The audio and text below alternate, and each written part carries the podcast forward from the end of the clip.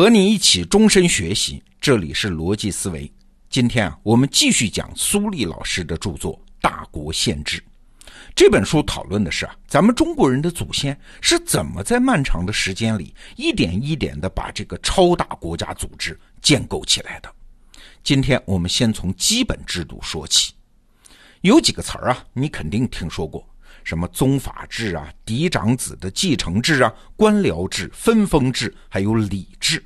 那这个制那个制，他们之间有没有什么逻辑关联呢？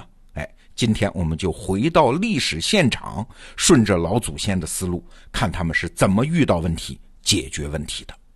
先说宗法制啊，所谓宗法制，就是家国同构嘛，用血缘为主要纽带来组织政治结构。这其实不新鲜啊，人类的本能就是这样。你想啊，随着文明发展，那统治范围就扩大，统治者个人就忙不过来啊，需要其他人帮忙。那他相信谁呢？当然是跟自己有血缘关系的家人，这是天然的，这很正常，也很自然。欧洲的贵族制也很讲究这一套啊，什么血统的纯正和血统之间的联姻。但是请注意，中国的宗法制度不同。它不仅是特别严格，而且还要有一系列辅助的制度发明来支持。为啥呢？昨天我们讲了，因为我们中华民族的祖先他面对的任务不同，他们要应对独特的挑战，所以要构造一个超大规模的国家。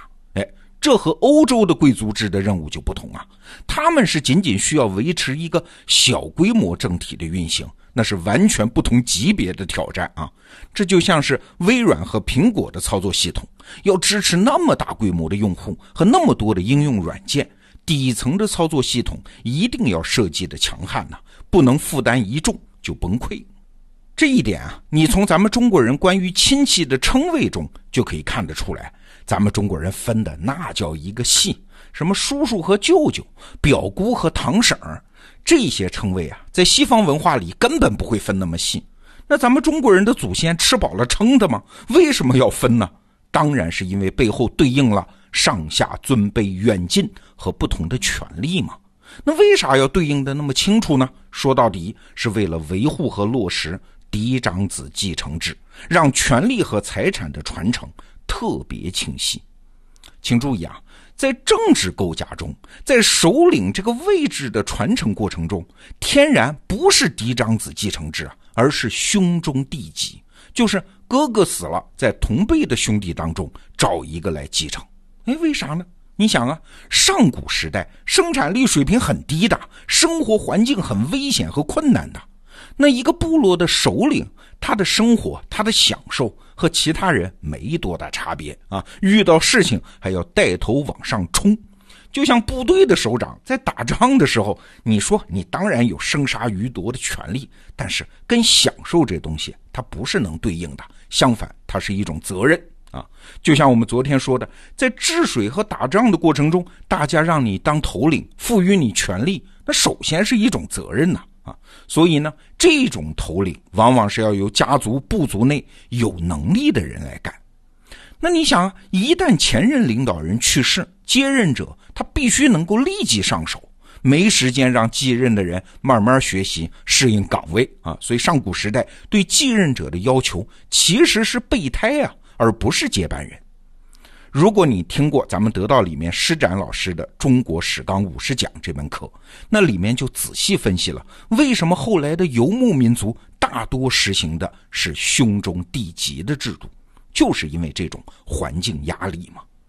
哎，但是奇怪，为什么中国的农耕民族的祖先在周朝的时候要搞出一种严格的嫡长子继承制呢？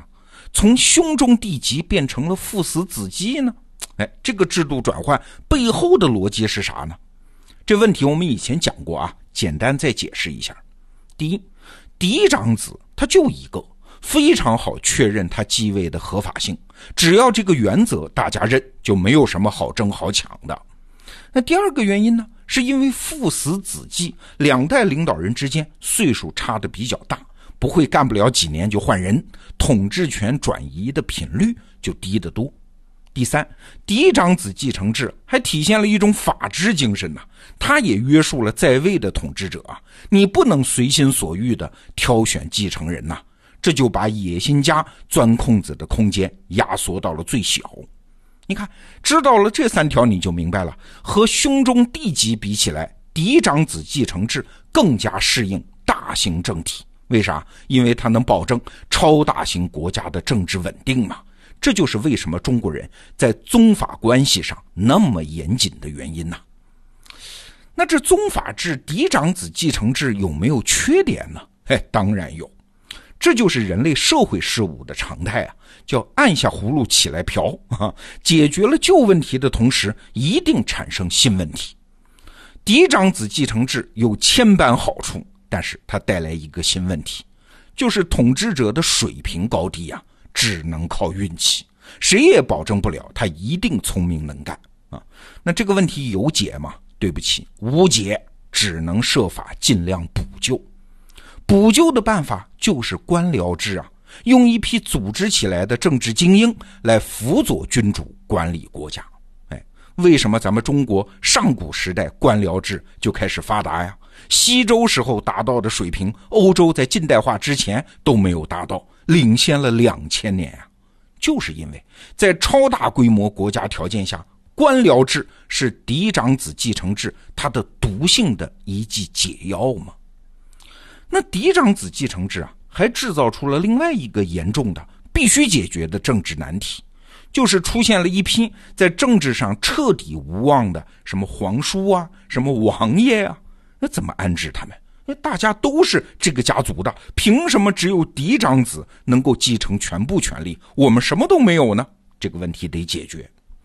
那这方面的制度安排就是分封制。